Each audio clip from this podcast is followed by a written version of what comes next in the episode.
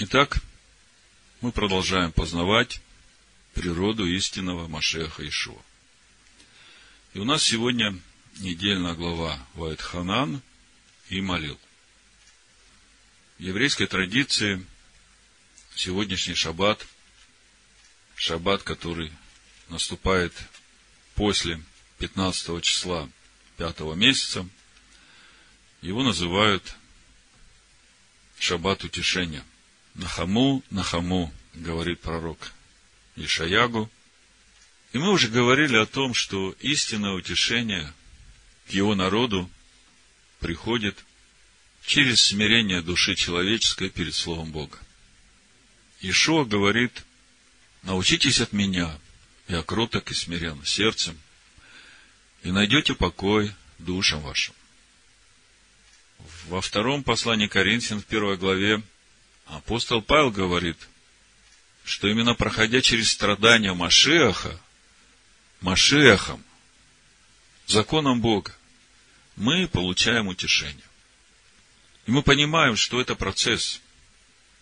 И для того, чтобы двигаться в этом процессе, Писание его называет «путь Господень», Всевышний дал нам все необходимое для этого. Он дал нам своего духа в залог, как учителя и наставника. Он дал нам слово, которое мы можем открыть и смотреть, и если что забыли, вспоминать, глядя в зеркало, чтобы понять, где у нас что неправильно. И он это слово возродил в наших сердцах. И весь наш путь в славу Бога, наши души привести на тот уровень святости, того слова, которое в наших сердцах, через познание его. Сразу скажу название проповеди. Всякому имеющему дано будет, а у не имеющего отнимется и то, что имеет. Ишуа вообще со своим народом говорил притчами. Ученикам изъяснял. Мы прочитаем сейчас э, притчу из Евангелия от Луки, 19 главы. Притча о десяти рабах, которым он дал каждому по одной мине. Мина – это денежная единица такая была на Ближнем Востоке в древние времена. И, в общем-то, она измеряла вес. В принципе, это где-то полкилограмма веса. Давайте прочитаем. Мы начнем читать чуть раньше чтобы понять, в каком контексте Иешуа рассказывает эту притчу. Она напрямую относится сегодня к нашей недельной главе и к тому, что я еще хочу вам сегодня рассказать, что было на этой неделе, что, я понимаю, важно для всех нас. Евангелие от Луки, 19 глава, с первого стиха буду читать. Потом Иешуа вошел в Ерехон – и проходил через него. И вот некто именем Закхей, начальник мытарей и человек богатый, искал видеть Иешуа. Кто он?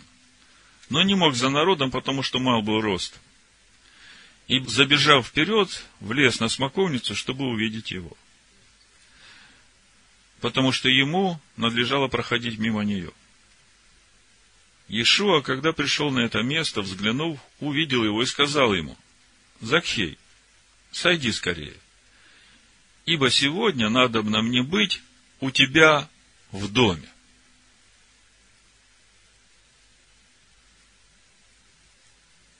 Ибо сегодня мне надобно быть у тебя в доме. Вы уже все поняли. Дом это мы. А ему сегодня надо быть в этом доме. В Откровении 3 главе, в 20 стихе, Ишуа говорит, «Се стою у дверей и стучу, если кто услышит голос мой и отворит дверь, войду к нему и буду вечерять с ним, и он со мной». Закхей, сойди скорее – ибо сегодня надо мне быть у тебя в доме. И он поспешно сошел и принял его. Принял его с радостью. И все видят, то начали роптать и говорили, что он зашел к грешному человеку. Закхей же став, сказал господину, господин, половину имения моего я отдам нищим. Если кого чем обидел, воздам в четверо. Послушайте, Закхей грамотный человек. То, что он говорит, говорит о том, что Тору он знает только не исполняет. В послании римлянам апостол Павел говорит, оправданы будут не слушатели закона, а исполнители. Если вы посмотрите исход 22 главу, где Всевышний дает Моисею заповеди Мишпатим, заповеди справедливого суда, то в первом стихе там как раз и говорится о том, что если кто украдет вала или овцу и заколет и продаст, то пять валов заплатит за вала и четыре овцы за овцу. Закей говорит, половину имения моего отдам нищим, и если кого чем обидел, воздам в четверо. Вот иногда приходят люди и спрашивают, ну вот я когда-то там обидел человека, ну как бы время прошло, и я не знаю, как, как мне отблагодарить его, как мне примириться с ним? Ну, мы все время говорим, приложи к тому, чем обидел, 25%, одну четвертую часть. Закхей не мелочился. Он в четверо воздал, кого чем обидел. И сказал ему Ишуа, ныне пришло спасение дому сему, потому что и он сын Авраама. Помните, Иоанн Креститель говорит, порождение Ефиднины. Сотворите плод, достойный покаяния. Когда человек кается, то его поступки, они должны свидетельствовать о том, что он уже обрел новую природу. Если человек изо дня в день делает одни и те же грехи и вечером с э, душевными слезами плачет, ой, я опять такой секой нехороший, я опять то самое сделал, прости, Господи. Но я понимаю, один раз, ну два, ну три, ну семь раз. Семь раз упадет праведник и встанет, да? Но в принципе, если человек кается, тут должна прийти новая природа. Если приходит новая природа, свидетельством этой новой природы являются поступки, плоды человека. Ишуа сказал ему, ныне пришло спасение дому сему, потому что и он сын Авраама. И вот ключ к пониманию притчи, которая будет звучать дальше. Ибо сын человеческий пришел взыскать и спасти погибших. То есть историю с Закхеем вы поняли. Что там произошло, вы поняли. Машех Иешуа пришел в гости к Закхею, стучит ему в дверь, говорит, хочу с тобой вместе вечерять. Закхей с радостью принял его, а он есть Слово Божие. И свидетельством этого принятия его поступки. Всем, кого обидел, отдал четверо. Из всего, что имел, половину отдал нищим. Потому что он был человек богатый. Одиннадцатый стих в контексте прочитанного выше. Когда же они слушали это, присовокупил притчу. То есть мы видим, что притча конкретно относится к этому событию. И ключ к пониманию – Сын человеческий пришел взыскать, то есть найти, и спасти погибших. присовокупил притчу, ибо он был близ Иерусалима. И они думали, что скоро должно открыться Царствие Божие. То есть они с нетерпением ждут, что вот-вот Иешуа войдет в Иерусалим, и исполнятся те мечтания еврейского народа, о которых Захария, отец Иоанна Крестителя, молится в первой главе. Безбоязненно, среди всех народов, дашь нам служить, исполнять волю Твою. И так сказал. Некоторый человек высокого рода отправлялся в дальнюю страну, чтобы получить себе царство и возвратиться. Этого на себе. Он говорит о том, что вы ждете, что вот-вот Царство Божие наступит. Я вам хочу сказать, что мне надо еще отправиться в дальнюю страну, получить это царство, и потом вам его дать, чтобы вы туда пришли. И возвратиться, призвав же десять рабов своих, дал им десять мин. Десять рабов, десять мин, десять дев, пять мудрых, пять немудрых. В притчах Иешуа часто встречается эта цифра десять. Но в данном случае мы видим, что главное, то, что каждому дал по мине. Вот нам надо понять, что он им дал, и нам надо понять, чего он от них будет ожидать, когда он вернется. Давайте читаем. Дал им десять мин и сказал им, употребляйте их в оборот, пока не возвращусь. Что значит употреблять в оборот. Надо воспользоваться этой миной так, чтобы эта мина принесла плоды. Но граждане ненавидели его и отправили вслед за ним посольство, сказав, не хотим, чтобы он царствовал над нами. И когда возвратился, получив царство, велел призвать к себе рабов тех, которым дал серебро, чтобы узнать, кто что приобрел.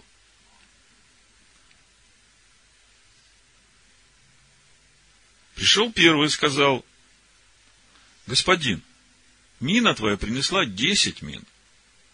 И сказал ему, хорошо, добрый раб, за то, что ты в малом был верен, возьми в управление десять городов. Царство уже получил.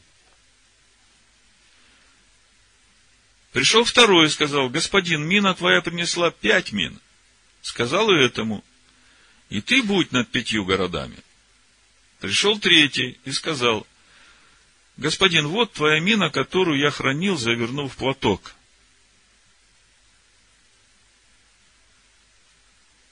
Господин сказал, употребляйте в оборот, пока я возвращусь.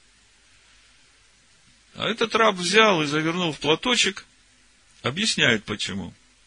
Ибо я боялся тебя, потому что ты человек жестокий. Берешь, чего не клал, и жнешь, чего не сеял. То есть ты мне дал эту мину, но вот, вот этот вот прибыток, который должна принести эта мина, ты тут ничего не делал. Ты вообще здесь э, не трудился, это нам надо было трудиться, чтобы прибыль эту принести. Я хочу, чтобы вы на этот момент обратили особое внимание. Здесь очень важный момент для всех нас. Это то, о чем мы сегодня будем говорить, разбирая недельную главу Вайтханан, то, что Господь хочет нам сказать сегодня через эту недельную главу. Берешь, чего не клал, и жнешь, чего не сеял. Господин сказал ему, твоими устами буду судить тебя, лукавый раб. Ты знал, что я человек жестокий, беру чего не клал и жну чего не сеял.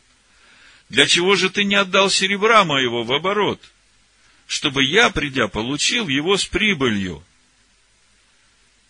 То есть, по-любому, господин ожидает прибыль. И сказал предстоящим, возьмите у него мину и дайте имеющему десять мин. И сказали ему, господин, у него есть десять мин. Господин говорит, сказываю вам, что всякому имеющему дано будет. То есть тому, кто использовал вот этот данный дар и принес прибыток, ему еще дано будет – а тому, которому был дан этот дар, и он его не использовал, отнимется этот дар и будет дан тому, который принес прибыток. А врагов моих, которые не хотели, чтобы я царствовал над ними, приведите сюда и избейте передо мною. О чем притча? Сын человеческий пришел взыскать и спасти погибшее. Помните, да? То есть притча об этом. И мы видим, кто получил спасение. Кто получил спасение? Те, кто принесли прибыль. В чем же суть этой притчи? Человек, которому в сердце стучится Машех Иешуа, и человек с радостью его принимает, и через это получает рождение свыше, это есть вот эта мина, которую он дал десяти своим рабам. Он дал эту мину, человек получил рождение свыше, получил Духа Божьего. Теперь, когда он вернется, он ожидает, что этот дар принесет прибыток. Скажите, в чем должен выражаться этот прибыток? Тех, которые не хотели, чтобы он над ними царствовал, а он Слово Бога, всех побили. А суть вот этого прибытка – это то познание Господина, Слова Божьего, познание славы Божией в лице Амашеха Иешуа. Это та слава Божия, которую обрели те, которые получили эту мину и начали использовать ее в оборот. Бог ведь дал Духа Своего для чего? Для того, чтобы мы познавали Его Слово. И познавая Его Слово, это Слово записывается на наших сердцах. И когда это Слово записано на наших сердцах, наши слова и поступки об этом свидетельствуют, и Его слава на нас сияет. С этим понятно? Понятно. Понимание этой притчи сейчас очень нужно Особенно тем, которые говорят, нам закон не нужен. Нам Бог дал Духа Своего, и мы уже в Царстве Божьем. Он нас посадил одесной. Что нам еще желать? Вы видите эту аналогию с тем лукавым рабом, который мину получил, завернул его платочек и ждал своего господина. Почему я начал разбор нашей главы с этой притчи? На этой неделе к нам на сайт пришло письмо, вернее, даже не письмо, а автор, который прислал нам статью, он себя никак не обозначил, не обозначил свое отношение к этой статье, но статью прислал. Спасибо ему и на этом. Значит, я посмотрел в интернете, эта статья опубликована на сайте Yeshua.org. Это мессианский известный сайт. Называется статья «Движение одного закона», Ефраимиты, страсть истине Джима Стейли и так далее. Авторы Дэн Джастер и Рас Резник. Перевод Анна Иващенко. Даниэль Джастер, директор служения Тикун Ministries International, это в Америке. Раз Резник, исполнительный директор Союза еврейских мессианских общин. Значит, статья большая. Ну, написана она в 2005 году, сразу скажу. А на сайте размещена в этом году. И я, когда уже на это смотрю, я понимаю, что люди, которые курируют этот сайт – они в своем мышлении еще там, на уровне 2005 года, когда писалась эта статья. Что очень печально, потому что столько откровений уже пришло в это время от Всевышнего, а их там нет. Значит, э, автор этой статьи пытается доказать, что уверовавшим из язычников в еврейской мессианской общине закон Моисея не нужен много приводится доказательств, И по сути они все стоят на основании теологии римского христианства. Читать было, в общем-то, грустно. Грустно, потому что евреи же.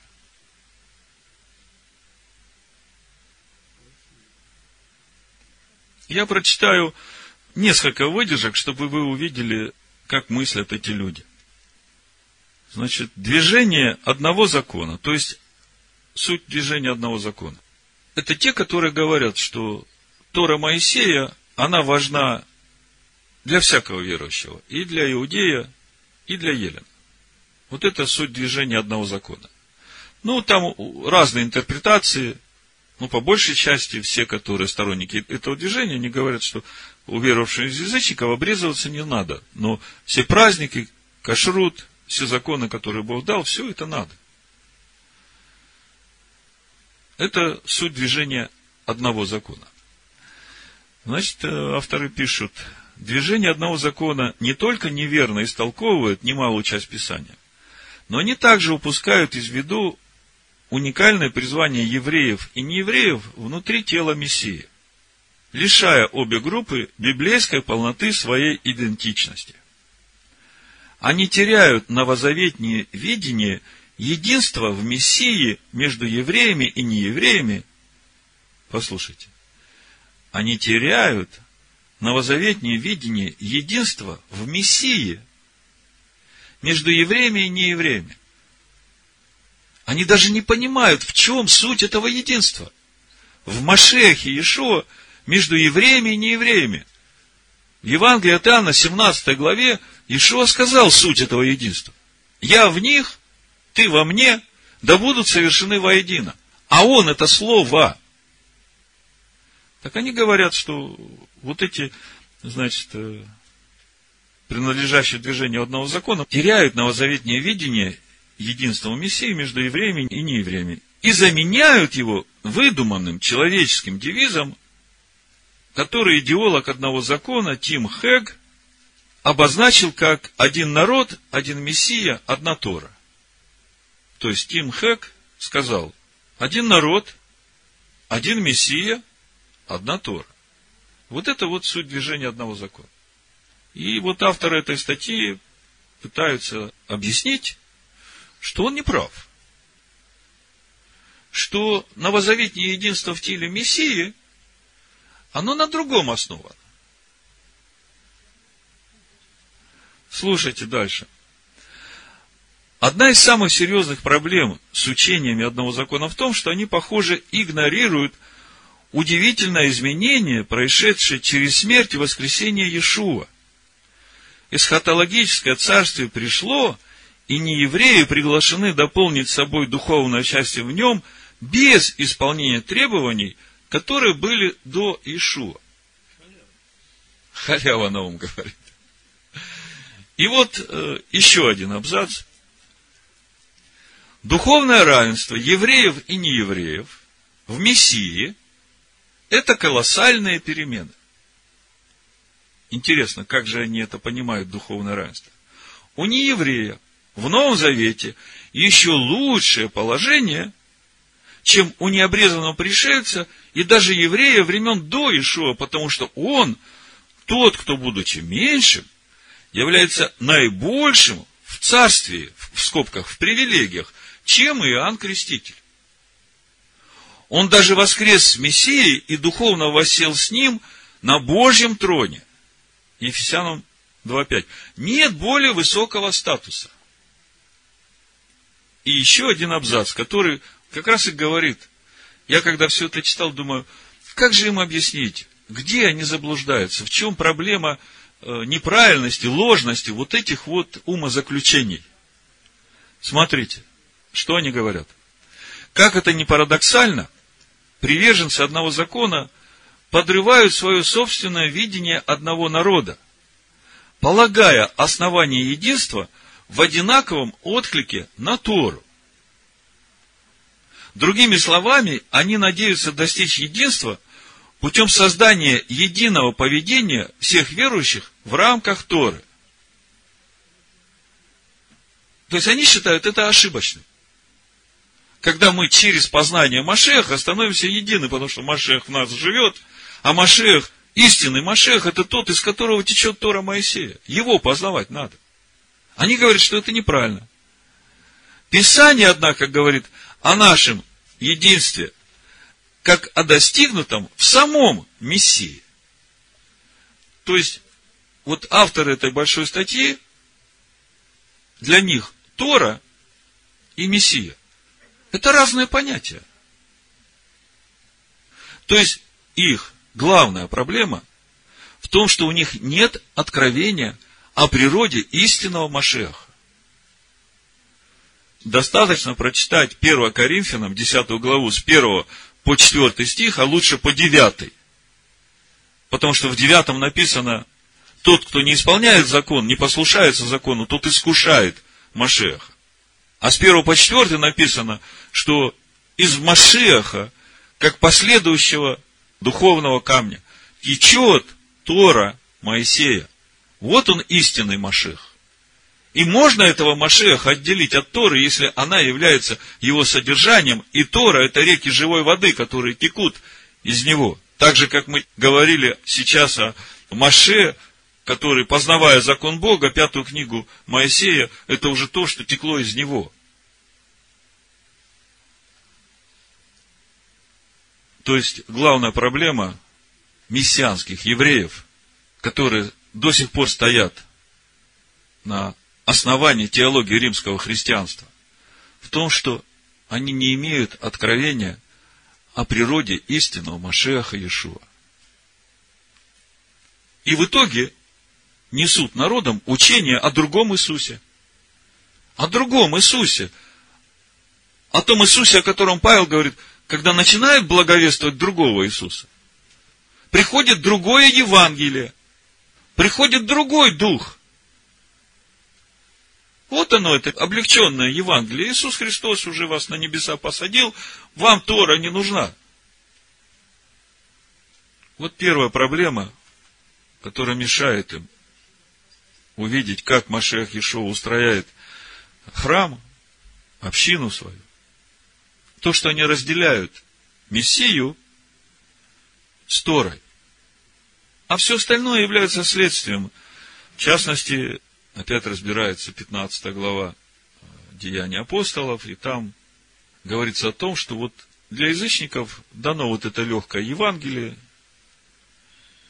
не есть удавленины, не пить крови, не есть идоложертвенное, не блудить и не делать другим того, чего себе не желаешь. Вот апостолы для них постановили это, им этого достаточно. Слушайте, им этого достаточно, для того, чтобы не угасить Духа Божьего, которого они получили в дар, как мину. Потому что если будет или удавлена, или кровь, или идоложертвенная, или прелюбодейство, то Дух Божий уходит от человека. И тогда он уже не сможет идти путем познания Слова Бога. И апостолы постановили это для всякого входящего в общество израильское из язычников, для того, чтобы они, имея общение с Духом, могли ходить в синагогу, слушать закон Бога, а Дух их будет учить. И потому они сказали, что их обрезывать не надо, потому что если обрезать, то они сразу должны исполнять весь закон, а они этот закон не знают. А когда Дух будет учить, когда этот закон будет записываться на сердцах, тогда уже они будут делать то, что стало их природой те откровения, которые они получили. Но я все-таки прочитаю еще раз. Мы уже разбирали это место. Но мне хочется, чтобы это ну, звучало как можно чаще, чтобы люди слышали и понимали, что же было решено на Иерусалимском соборе. Деяние 15 глава с 14 стиха, значит, Яков встает, говорит, Симон, то есть Петр, изъяснил, как Бог первоначально презрел на язычников, чтобы составить из них народ во имя свое. То есть мы видим, что Бог из уверовавших из язычников создает народ во имя свое. Уже один этот стих говорит о том, что создавать народ во имя свое – это процесс познания имени Бога. И народ, который будет идти этим путем, он будет являть славу Бога через познание его. 15 стих. Сим, согласны слова пророков, как написано. Потом обращусь и воссоздам скинию Давида упадшую, и то, что в ней разрушено, воссоздам и исправлю. Чтобы взыскали Господа прочие человеки и все народы, между которыми возвестится имя мое. Говорит Господь, творящий все сие. Ведомы Богу от вечности все дела его. Посему я полагаю не затруднять обращающихся к Богу из язычников, а написать им, чтобы они воздерживались от оскверненного идолами, от блуда, удавлены и крови. Заметьте, это решают евреи. И когда они говорят, что воздерживаться надо от оскверненного идолами, удавленной крови, то речь идет о кошерных животных. И чтобы не делали другим того, чего не хотят себе. Вот уже в этой фразе «не делать другим того, чего не хотят себе» здесь все учение Гилеля о том, как достигать верой сердец язычников. Не надо их нагружать. Их надо просто учить, и постепенно это будет входить в них, и они будут менять образ мыслей, свое поведение. Ибо закон Моисея от древних родов по всем городам имеет проповедующих его и читается в синагогах каждую субботу. Значит, Симон изъяснил, как Бог первоначально презрел на язычников. Что изъяснил Симон, давайте посмотрим коротко, потому что тут как раз то главное, что дало понимание апостолам, как их вводить в общество израильское. Вот смотрите. 6 стиха, 15 глава. Апостолы и пресвитеры собрались для рассмотрения всего дела. По долгом рассуждении Петр, встав, сказал им, мужи братья, вы знаете, что Бог от дней первых избрал из нас меня, чтобы из уст моих язычники услышали слово Евангелия и уверовали. Помните, как он к Корнилию пришел? Об этом. И сердцеведец Бог дал им свидетельство, даровав им Духа Святого, как и нам. Вот ключевое место. И не положил никакого различия между нами и ими, веру очистив сердца их. Вот она та мина, которая дана всем рабам. Что же вы ныне искушаете Бога, желая возложить на вы учеников Иго, которого не могли понести ни отцы наши, ни мы? Но мы веруем, что благодатью Господа Ишуа Машеха спасемся, как они.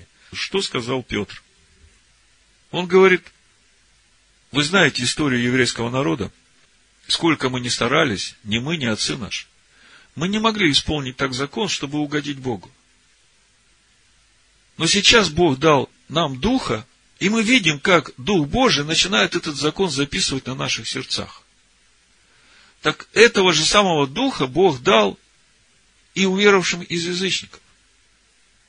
Если Бог дал им этого же Духа, то это значит, что Он и их будет учить познанию закона Бога, так же, как и нас, когда мы читаем Тору и погружаемся в Писание. Так если Бог будет своим Духом учить их, что же вы нагружаете их законом.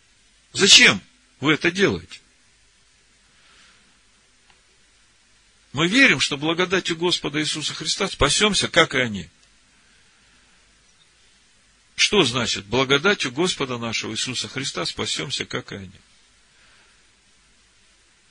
В Исаии 53 главе, в 11 стихе, помните, через познание Его, Он праведник, оправдает многих, и грехи их понесет на себе. Вот это благодать, познание Его. Его благодать в нас, это Он, живущий в нас. И через это спасение. Другими словами, Симон сказал, ни мы, ни отцы наши не могли своими силами исполнить заповеди Бога. Если Бог дал им духа, как и нам, то это значит, что Дух будет их учить познанию закона Бога, как и нас. И мы, и они спасемся благодатью Ишуа Машеха, то есть его естеством в нас, через познание его. Ну и что решил Иерусалимский собор? Обрезывать язычников не нужно.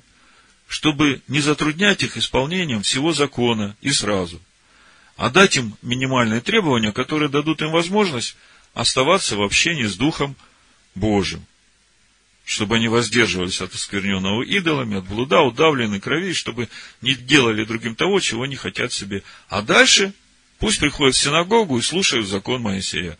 А Дух Бога будет записывать этот закон на их сердцах. И тогда они будут исполнять то, что уже записано на их сердцах. И это будет свидетельством их познания Машиях. И это будет доставлять им огромную радость от того, что это становится их новой природой. И не будет никакого рабства. Мы как-то об этом очень серьезно уже говорили, в проповедях это есть. Я не хочу на этом долго останавливаться. Просто я хочу продолжить разбор нашей недельной главы, чтобы показать, что все Писание говорит о том, что для человека со времен грехопадения Адама есть только один путь. Через познание пути Господня устроить из себя этот дом, возвратиться домой к Отцу Небесному, в Небесный Иерусалим. Только так. И вот наша недельная глава об этом тоже нам говорит. Мне понравилось там на этом сайте после этой статьи комментарии, ну, люди пишут свое отношение, и наша сестра написала место Писания, Исайя 51 глава, 7 и 8 стих. Написано, «Послушайте меня, знающие правду, народ, у которого в сердце закон мой. Не бойтесь поношения от людей, и злословия их не страшитесь, ибо как одежду съест их моль, и как волну съест их червь, а правда моя прибудет вовек, и спасение мое в роды родов. Аллилуйя. Прочитав всю эту статью и все эти размышления, хочется спросить у вас, может ли быть такое, что Бог вот евреям дал Тору, а для уверовавших из язычников ну, некий такой какой-то облегченный вариант. Может ли такое быть? Почему не может? Ну вот я вам три аргумента приведу. Почему? Первый аргумент. Машех Иешуа, Евангелие от Матвея, в 28 главе, в своем великом поручении своим ученикам сказал, идите во все народы и делайте учеников из всех народов, уча их, уча их соблюдать все, что я повелел вам. Уча их соблюдать все, что я повелел вам. Идите во все народы, это к уверовавшим из язычников, и учите их всему тому, чему я вас научил.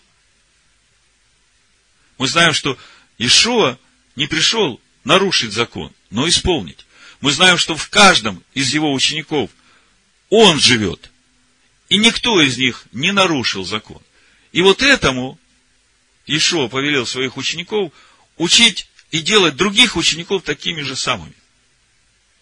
Это повелел Ишуа. Говорят, апостол Павел для язычников внес другое учение. Легкое Евангелие.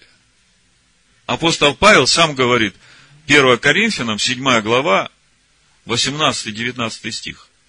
Призван ли кто обрезанным, не скрывайся. Призван ли кто не обрезанным, не обрезывайся. Обрезание ничто и не обрезание ничто, но все в соблюдении заповедей Божьих. Кто-то может спросить, а какие заповеди Божьи? Иисус Христос нам дал всего две – вот сегодня мы поговорим об этих двух. Они в нашей недельной главе Ватханан тоже есть. Ну и самое главное, что для меня является очень убедительным аргументом, как для уверовавших из язычников. Это то, что в послании римлянам, в 4 главе, апостол Павел говорит, что всем и обрезанным, и необрезанным. Нужно идти путем Авраама. Тем путем, который он прошел до того момента, пока получил печать праведности. Римлянам 4 глава, 11 стих.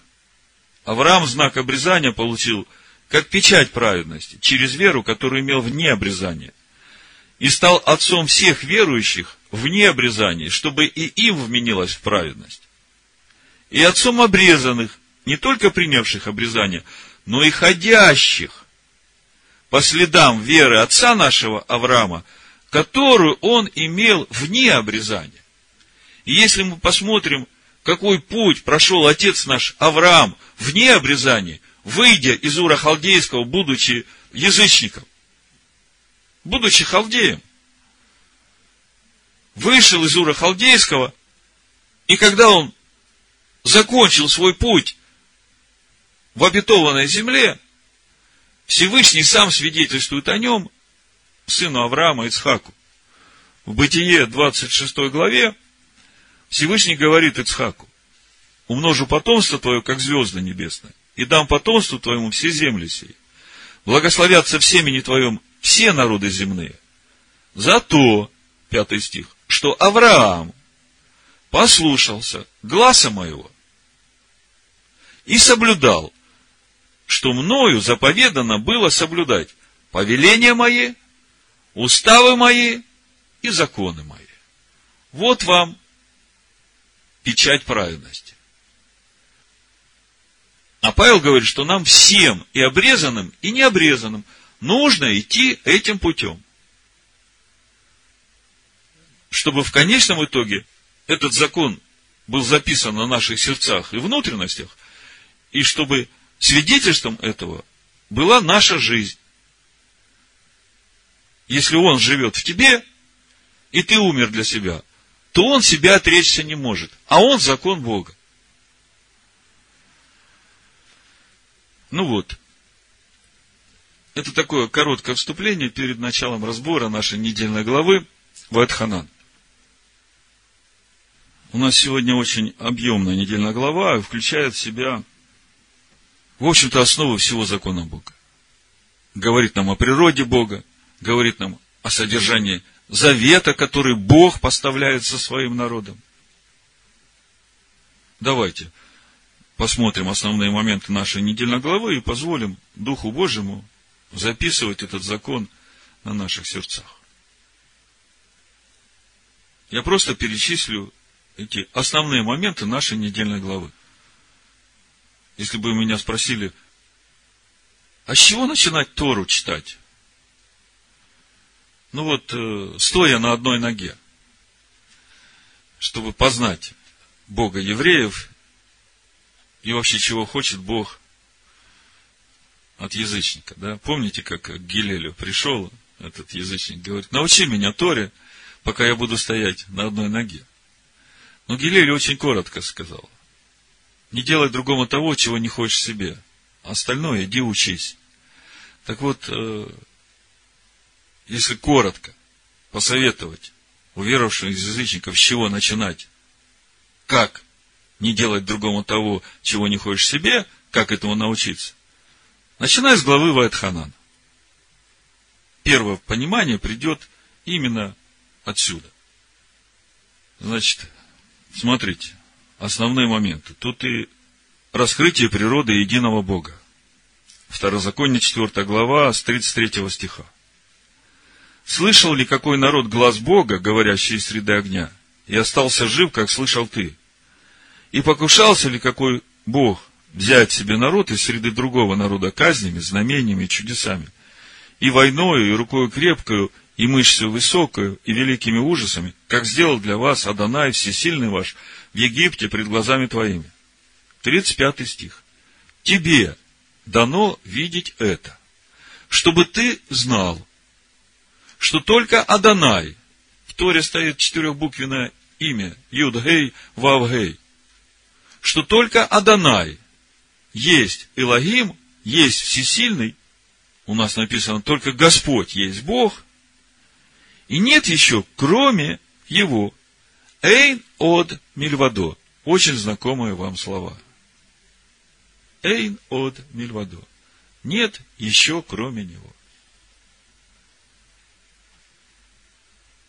То есть мы видим, что Адонай, он и есть Илогим,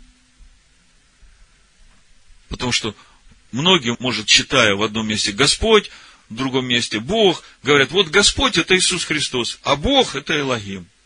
Да нет. Господь это и есть Бог. А Иисус Христос это Сын Бога. Здесь это написано. С неба дал Он слышать тебе глаз свой, дабы научить тебя – и на земле показал тебе великий огонь свой, и ты слышал слова его из среды огня. И так как он возлюбил отцов твоих и избрал вас, потомство их после них, то и вывел тебя сам великою силою своею из Египта, чтобы прогнать от лица твоего народы, которые больше и сильнее тебя, и ввести тебя и дать тебе землю в их удел, как это видно ныне. 39 стих. Итак, знай ныне и положи на сердце твое, что Господь есть Бог. На иврите написано Ки Адонай Гу Аэлагим, что Адонай, в Торе стоит четырехбуквенное имя, Юдгей Вавгей, что он, этот Аэлагим, на небе вверху и на земле внизу. Что там, что там, везде. Адонай, он Элогим, и нет другого.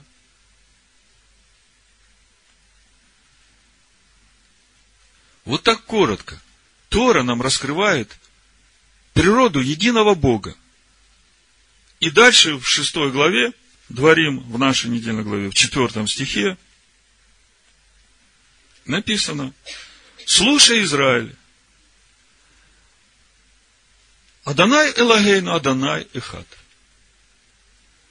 Господь Бог наш, Господь един есть. И кто-то мог бы сказать, ну это Ветхий Завет, это у евреев. А в Новом Завете у нас три Бога. Бог Отец, Бог Сын, Бог Дух Святой. Но Машех Иешуа, которого они называют Бог Сын. В Марка 12 главе на вопрос, а какая самая большая заповедь вообще в законе Бога? Говорит, что первая из всех, самая большая, есть первая и вторая подобная ей, наибольшая, но больше этих есть еще заповедь.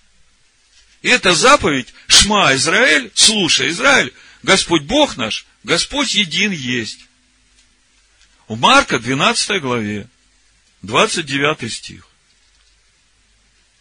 И там дальше, в 6 главе Второзакония, так же, как и в Марка 12 главе, продолжает Иешуа, идет первая наибольшая заповедь, Второзаконие 6 глава 5 стих, и люби Господа Бога твоего всем сердцем твоим, и всей душою твоей, и всеми силами твоими. А апостол Иоанн в первом послании Иоанна говорит, что эта заповедь, любить Бога своего, она как раз и свидетельствует о том, что ты имеешь и вторую заповедь наибольшую. В первом послании Иоанна, в пятой главе, во втором стихе он говорит, что мы любим детей Божьих, то есть вторая заповедь наибольшая, люби ближнего своего, да? Узнаем из того, когда любим Бога и соблюдаем заповеди Его. Ибо это и есть любовь к Богу, чтобы мы соблюдали заповеди Его. И заповеди Его не тяжкие. Скажите, Иоанн тут к мессианским евреям пишет, а к уверовавшим из язычников он э, не обращается? Смешно, правда? Здесь же в нашей недельной главе и раскрытие этих двух наибольших заповедей. Две наибольшие заповеди – люби Бога и люби ближнего своего. Но Ишуа говорит, что над ними есть еще большая заповедь. Слушай, Израиль, Господь Бог твой един есть. А наша недельная глава, она дает нам еще содержание завета, 10 заповедей, которые раскрывают нам содержание двух наибольших. То есть мысль очень простая. Если ты хочешь исполнить первую из всех заповедей, то тебе надо исполнить две наибольших. Если ты хочешь исполнить две наибольших, как христиане говорят, нам Иисус Христос дал две заповеди, то тебе надо исполнить десять заповедей. Потому что это содержание двух наибольших. Если ты хочешь исполнить десять заповедей, то тебе надо исполнить все наименьшие заповеди, о которых говорит Иешуа в Евангелии от Матвея 5 главе. Потому он говорит, что малейшие заповеди, они очень важны, потому что если ты не будешь делать малейшие заповеди, то ты никогда не исполнишь больше. Потому что через малейшие заповеди мы приходим к исполнению наибольших заповедей.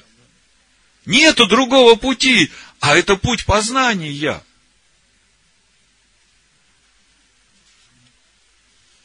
Давайте прочитаем же эти десять заповедей, которые говорит Всевышний через Моисея в пятой книге Моисея. Я хочу обратить ваше внимание на то, как будет звучать здесь четвертая заповедь, причина празднования Шаббата, которая указывается здесь, в пятой книге Моисея. Она отличается от той причины, по которой надо праздновать Шаббат – о которой говорится во второй книге Моисея, в Шмот, в Исход 20 главе. И это очень важный момент, о котором мы сегодня будем говорить, который тоже указывает на тот путь, который нам надо проходить с того момента, когда Машех Ешо дал нам эту мину. Давайте прочитаем. Второзаконие, пятая глава. Первая заповедь. Я, Адонай, всесильный твой, который вывел тебя из земли египетской, из дома рабства. Как-то слышал от одного лютеранского священника, учит в институте лютеранском, библейском. А зачем мне эта заповедь? Меня Бог не выводил из Египта, это евреев Бог выводил. Ну что тут сказать? Очень жаль, что Евреев он вывел из Египта, а ты остался там. Потому что речь-то здесь идет о том, что через познание Аданая Всесильного нашего, мы и выходим из этого египетского рабства. И это наша свобода, когда Он живет в нас, потому что через познание истины мы становимся свободными. А Мицраим на иврите – это теснота. Это не просто географическое место. Тора – это образы. Мы говорим, что Тора духовна. Апостол Павел так говорит. И то, что мы читаем о событиях, это только одежда, которые одеты на Тору. А сама Тора – это заповеди Бога.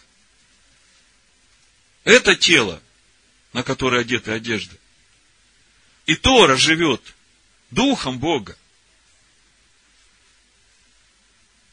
Слово Бога живет Богом.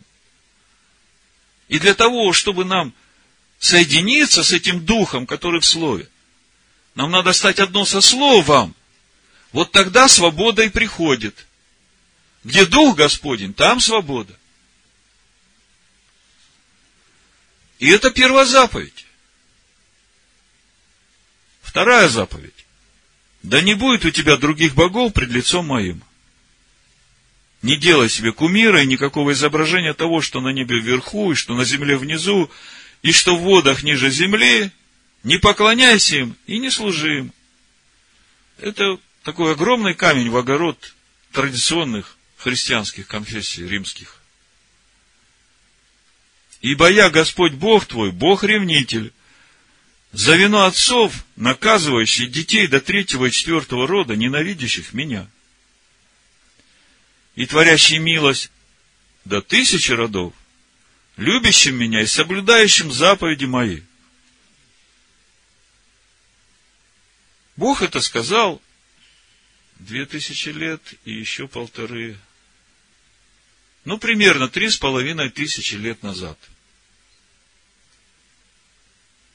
И он сказал, что те, которые будут соблюдать заповеди мои и послушаться мне, я благословлю детей и детей до тысячи родов. Как вы думаете, в каком вы роде сейчас вот от того времени, как Бог сказал? Сколько родов прошло? Мы тут среди недели, когда Тору изучали, примерно посчитали. Но если даже считать от начала сотворения мира, 6 тысяч лет, да, потом наступит Царство Божие на земле. Так, э, если продолжительность одного рода 30 лет, скажем, 30 лет, то есть в 30 лет уже родился ребенок, значит, новый род начался, то 6 тысяч разделили на 30, это 200 родов всего-то. Но, может быть, кто-то скажет не в 30 лет, а в 20 сейчас рождается. Ну, хорошо. Но если в 20 лет начал новый род, тогда 300 родов. Но до тысячи родов еще ой, как далеко. Да? То есть, Слово Божие, оно на тысячу родов вперед работает и неизменно. Одиннадцатый стих. Не произноси имени Господа Бога твоего напрасно. Ибо не оставит Господь без наказания того, кто употребляет имя Его напрасно. Что значит не произноси имени Его напрасно? Ты говоришь о заповедях Бога, а сам не исполняешь. Произносишь Его имя напрасно.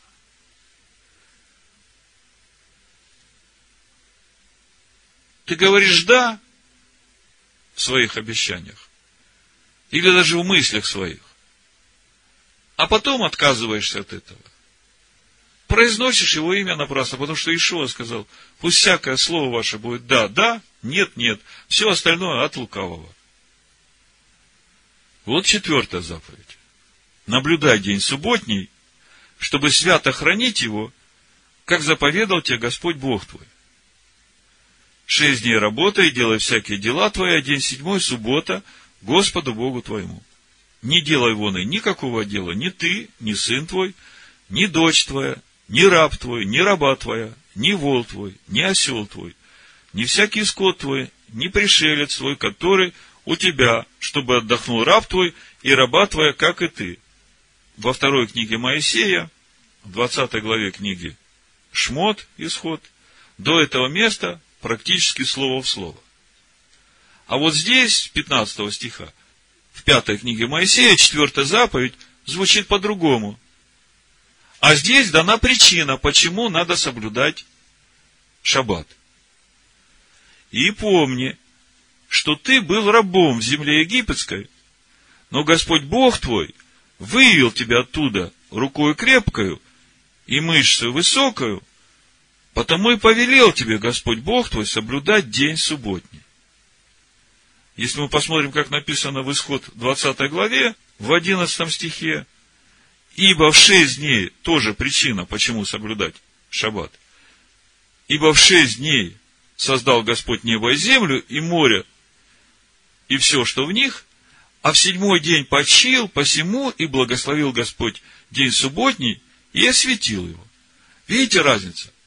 В первый раз говорится о Божьем покое, причина празднования Шаббата – Божий покой, потому что Бог в этот день вошел в покой, успокоился. Если Бог вошел в покой, то все творение, которое Он творил, тоже должно входить в покой. А в пятой книге Моисея причиной соблюдения четвертой заповеди названо то, что Бог выводит нас из египетского рабства на свободу.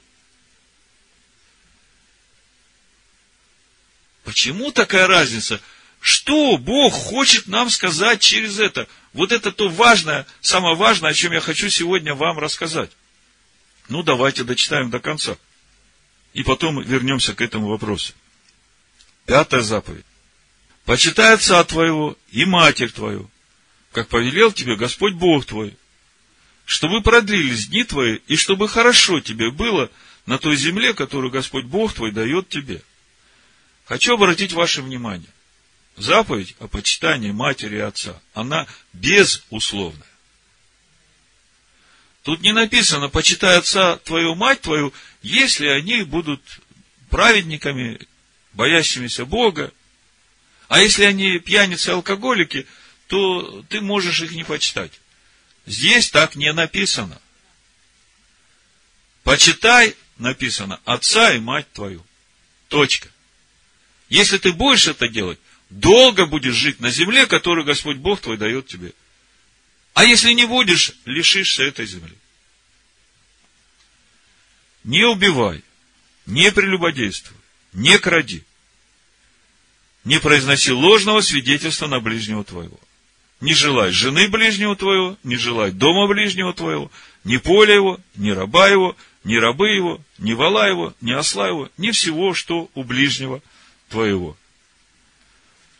Вот вам содержание завета. Если посмотреть четвертую главу нашей недельной главы, то здесь сказано о том, что эти заповеди являются содержанием завета Бога с человеком. Вот смотрите. Дворим, Второзаконие, 4 глава, 13 стих. И объявил он вам завет свой, который повелел вам исполнять десятословие, и написал его на двух каменных скрижалях. И повелел мне Господь в то время научить вас постановлением и законом, дабы вы исполняли в той земле, в которую вы входите, чтобы овладеть ею. То есть, э, десятисловие является содержанием завета, который Бог заключает с человеком. Скажите, может ли измениться это содержание завета когда-нибудь, где-нибудь? Может быть, какие-то другие обстоятельства будут. Это может повлиять. Понятно, что не может. И здесь же в четвертой главе Второзакония, в первом стихе и дальше, говорится о том, что Всевышний строго-настрого наказал не прибавлять и не убавлять ничего от того, что Он заповедал исполнять и соблюдать своему народу. Второзаконие, 4 глава, с 1 стиха. Итак, Израиль, слушай постановления и законы, которые я научаю вас исполнять, дабы вы были живы и пошли и наследовали ту землю, которую Господь Бог отцов ваших дает вам. Не прибавляйте к тому, что я заповедую вам, и не убавляйте от того. Соблюдайте заповеди Господа Бога вашего, которые я заповедую вам. Вот такое краткое содержание нашей недельной главы. И теперь вы, наверное, понимаете, почему надо рекомендовать уверовавшему из язычников, который хочет познать законы Бога, стоя на одной ноге, почему надо начинать с недельной главы Вайтханан. Я говорю, это как песня, эта глава как песня, ее просто надо выучить, вот как Вера учила, и петь ее. То есть, из того, что мы прочитали, можно сделать вывод, что содержание заветных отношений у Бога с тем народом, который Он вывел из Египта, они неизменны. Бог запретил что-то добавлять или убавлять, и основанием этого завета является десятисловие – а все остальное – это разъяснение, которое дал Бог, как исполнять и соблюдать то, что заповедал Всевышний. С этим понятно. Тут же вопрос. Вот эти заветные отношения, мы знаем, что из Египта, кроме сыновей Якова, вышло много разноплеменных народов. И первый вопрос, ну, как бы в контексте того, о чем мы сегодня говорим, что является нашей главной темой. Как называется проповедь, помните? Всякому имеющему дано будет, а у не имеющего отнимется и то, что имеет. Да? Вот мы в контексте этого сегодня разбираем нашу недельную главу. И у меня вопрос. Ну, как бы с еврейским народом понятно. Бог обещал Аврааму, Исхаку, Якову. Бог заключает завет со своим народом. А мы знаем, что с народом вышло много разноплеменных народов. Скажите, где-нибудь э, вообще хоть намек был на то, что для вошедших в общество израильское из других народов какие-то другие законы, ну, какой-нибудь такой послабленный завет, не так, как для еврейского народа. Нету. Более того, в Торе написано, и в уставе праздника Песах, в исходе 12 главе, 49 стихе написано, один закон да будет и для природного жителя, и для пришельца, поселившегося между вами. А в числах 15 главе, в 16 стихе написано закон один и одни права. Вот что важно. И одни права. Да будут для вас и для пришельца, живущего у вас. То есть, тут как бы вопросов нет. Ну а что же в Новом Завете? Может быть, в Новом Завете содержание Завета поменялось? Давайте попробуем ответить на этот вопрос. Содержание Нового Завета, который Бог заключает со своим народом, оно поменялось или оно остается тем же, вот как мы читаем сейчас в Торе? Мы только что говорили, до тысячи родов этот завет. Да? В Псалмах, кстати, тоже есть стих, который об этом говорит. Этот завет до тысячи родов. И Новый Завет, если мы посмотрим пророка Иеремию, 31 главу, там написано, вот наступают дни, говорит Господь, когда я заключу с домом Израиля и с домом Иуды Новый Завет. Не такой завет, как я заключил с отцами их в тот день, когда взял их за руку, чтобы вывести их с земли египетской. Тот завет мой они нарушили, хотя я оставался в союзе с ними, говорит Господь. Но вот завет, который я заключу с Домом Израилевым после тех дней, говорит Господь, вложу закон мой во внутренность их, и на сердцах их напишу его, и буду им Богом, и они будут моим народом. Скажите, какой закон Бог вложит в сердца и внутренности его народа? Есть какой-то другой закон, кроме того, который Бог дал через Моисея? Нету. Это вечный закон. Тора вечна. Торой творится этот мир. А Тора, мы говорим, это содержание Машеха. То есть, мы видим, что содержание Нового Завета, оно остается тем же, каким было и содержание Первого Завета. Разница только в том, что там на каменных скрижалях было записано и буквами на свитке Торы, разъяснение. А теперь это будет записано на наших сердцах, на сердцах его народа, на внутренностях, и через это они лично будут знать Бога. Почему? Потому что когда закон записан уже на сердцах, там живет Бог. Это та обитель, которую устрояет Машех Иешуа. 14 глава Иоанна, помните? Ну вот. Ладно, ну, у пророка Еремии написано, что Новый Завет он заключит с домом Израиля и с домом Иуды. Ну, понятно. Напишет на их сердцах закон Бога, закон Бога не изменен. А что-то про язычников тут ничего не сказано. А, а как с ними? Может быть, опять для них какой-то другой завет будет заключен с другим законом. Может так быть? А как должно быть? Послание Ефесянам очень четко написано.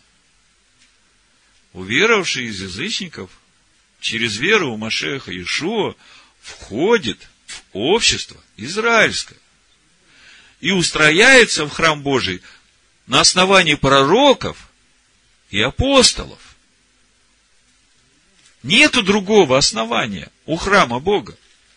Это тот краеугольный камень, который положил Бог в основание Сиона. Нету другой горы Сион.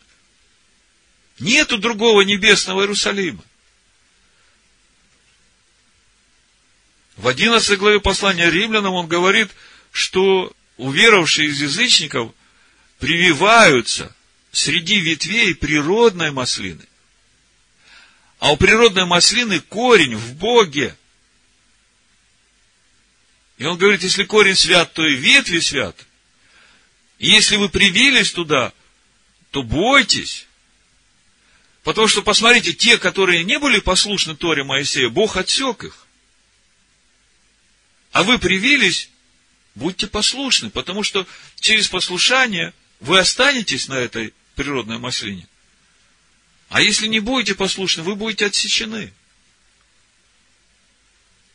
А теперь давайте вернемся в нашу недельную главу и постараемся понять, почему же четвертая заповедь в нашей недельной главе, в пятой книге Моисея, отличается в мотивации от э, четвертой заповеди, которая дана во второй книге Моисея, в 20 главе книги Исход. Мы уже говорили, что на первых скрижалях четвертая заповедь говорит о покое Бога. Исход 20 глава 8 стих написано «Помни день субботний, чтобы светить его. Шесть дней работай и делай всякие дела твои, а день седьмой – суббота Господу Богу твоему. Не делай вон и никакого дела ни ты, ни сын твой, ни дочь твоя, ни раб твой, ни рабыня твоя, ни скот твой, ни пришелец, который в жилищах твоих. Ибо в шесть дней создал Господь небо и землю, море и все, что в них, а в день седьмой почил, посему благословил Господь день субботний и осветил его. То есть, в этом прочтении причина соблюдения шаббата, я бы так сказал, именно в том, что Бог шесть дней творил мир – а в седьмой день успокоился, вошел в покой. А если Бог вошел в покой, а этот мир живет и движется, и существует Богом, то значит и весь мир должен войти в покой. И это было главной причиной соблюдения шаббата, указанной на первых скрижалях. Но что произошло с первыми скрижалями, скажите мне – первые скрижали были разбиты. Вы думаете, это случайно? Давайте попробуем понять, что за всем этим стоит. Посмотрим сейчас на вторые скрижали, где говорится о том, что причина соблюдения шаббата, как мы читали, и помни, что ты был рабом в земле египетской, но Господь Бог твой вывел тебя оттуда рукой крепкую и мышцу высокую, Потому и повелел тебе Господь Бог твой соблюдать день субботний. То есть на вторых скрижалях четвертая заповедь говорит о пути в свободу от египетского рабства. Причина соблюдения заповеди о шаббат, о субботе, именно в том, что Бог вывел тебя из этого рабства и ведет тебя в свободу. Скажите, в какую свободу ведет Бог человека, который вывел из этой египетской тесноты, из рабства этому миру.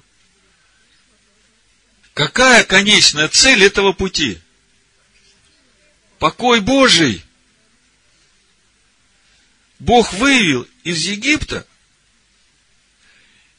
ведет свободу, свидетельством этой свободы будет покой Бога.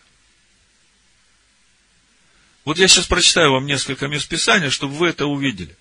Это все Новый Завет. Мы говорим о том, есть ли разница в пути или в устроении уверовавшего в храм Бога, в небесный Иерусалим, для уверовавших из язычников и для уверовавшего из обрезанных. Вот Новый Завет говорит о том, что нету разницы, все должны идти путем познания. Вот в восьмой главе Евангелия от Иоанна с 31 стиха Ишуа говорит. Тогда сказал Ишуа к уверовавшим в него иудеям, если прибудете в слове моем, то вы истинно мои ученики, и познаете истину, и истина сделает вас свободными. Помните мотивация соблюдения шаббата на вторых скрижалях? Помни, что ты был рабом в земле египетской – но Господь Бог твой вывел тебя оттуда рукой крепкую, мышцу высокую, потому и повелел тебе Господь твой соблюдать день субботний. Бог вывел тебя из рабства на свободу. А Ишуа говорит, суть этой свободы. Если прибудете в Слове Моем, познаете истину, и тогда станете свободными. Послание евреям, третья глава, седьмого стиха, по четвертую главу, тринадцатый стих. Автор послания евреям говорит, почему народ, вышедший из Египта, не вошел в покой Божий. То есть конечная цель выхода из египетского рабства – достижение святости первых скрижалей, которые говорят о покое Божьем. Понимаете? Давайте почитаем. Почему, как говорит Дух Святый, ныне, когда услышите глаз Его, не ожесточите сердец ваших, как во время ропота в день искушения в пустыне, где искушали меня отцы ваши, испытывали меня, и видели дела мои сорок лет.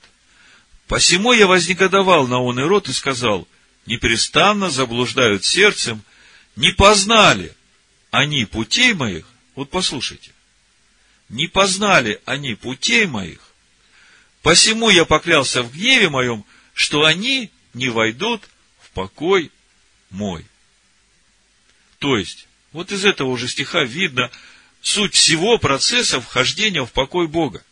Ишуа говорит, познаете истину, истина сделает вас свободными.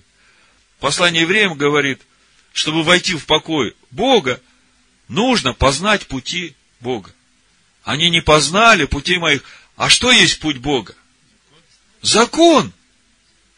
И дальше, если мы читаем третью главу, мы все время видим, что они не вошли в покой Бога, потому что они все время не послушались Моисею, не послушались закону Бога.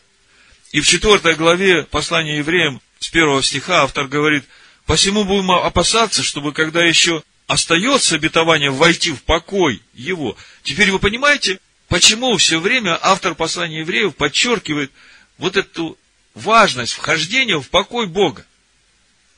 Это конечная цель нашего выхода из Египта.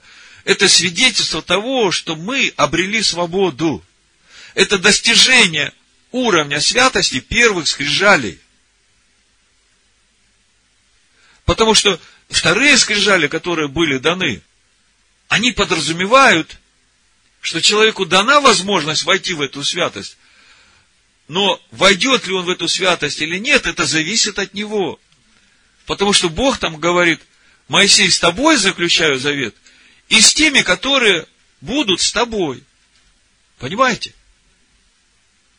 Посему будем опасаться, чтобы, когда еще остается обетование войти в покой его, не оказался кто из вас опоздавшим, ибо и нам оно возвещено, как и тем, но не принесло им. Оно там, мы как-то разбирали, да? То Евангелие Царствия, закон Бога, Тора Моисея. Ибо и нам Тора возвещена, как и тем, но не принесло им пользы слово слышанное, не растворенное верой услышавших, а входим в покой мы, уверовавшие. То есть, вторые скрижали, они ведь отличаются от первых. Я не случайно вам говорил, обратите внимание, что первые скрижали было дело рук Божьих. И сами скрижали, и заповеди. Понимаете, это то, что дано было сверху, от Бога, без всякого напряжения человеков. Народ вышел из Египта, пришел к горе, и Бог вот всю эту благодать изливает и дает человеку. Человек еще как бы ничего такого и не сделал, чтобы это получить, да? Но эти заповеди по причине греха золотого тельца разбиваются. И потом Моисей молится Всевышнему, и Бог говорит ему, поднимайся, но, когда будешь подниматься, сам вытиши себе новые скрижали. Взамен тех, которые ты разбил. Ты разбил.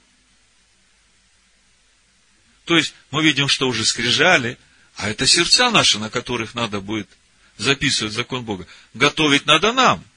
Помните притчу Ишуа о семени? там четыре вида почвы. У дороги, на каменной почве, в терниях и добрая земля. Так вот это вот виды скрижалей, и надо приготовить добрую землю.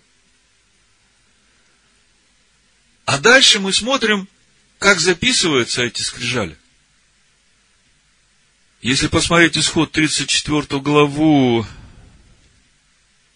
28 стих, «И пробыл там Моисей у Господа сорок дней и сорок ночей, хлеба не ел, воды не пил, и написал на скрижалях слова завета десятисловия.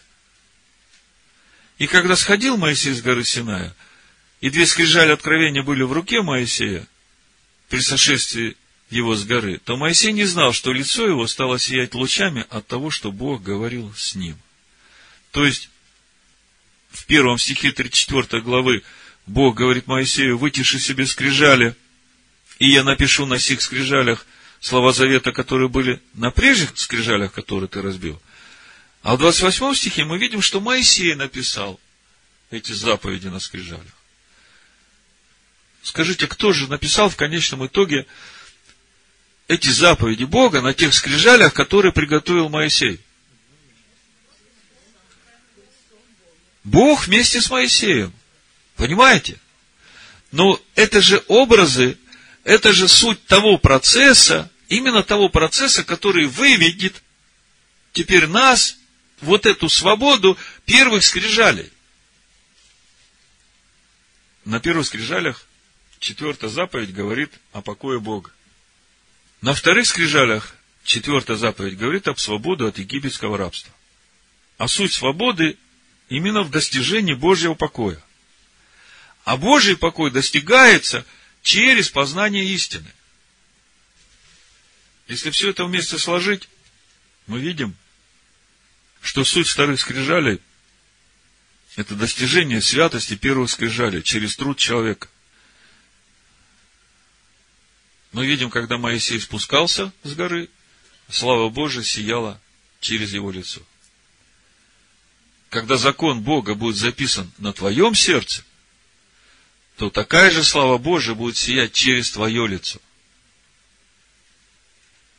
И когда начинаешь думать об этом замысле Всевышнего, подумайте, это ведь не какие-то случайные сюжеты или эпизоды в жизни еврейского народа. Мы говорим, в общем-то, о замысле Всевышнего. О замысле Всевышнего, по которому Он будет творить человека по образу и подобию своему. Так вот, если посмотреть на то, что произошло с Адамом, когда Бог его сотворил, и вдохнул в него дыхание жизни. И потом Адам согрешил. И Всевышний потом сказал ему, в поте лица будешь есть хлеб свидетеля моего. Это будет твое возвращение в мой покой. То мы видим, что уже в начале все это было нам сказано, как это будет.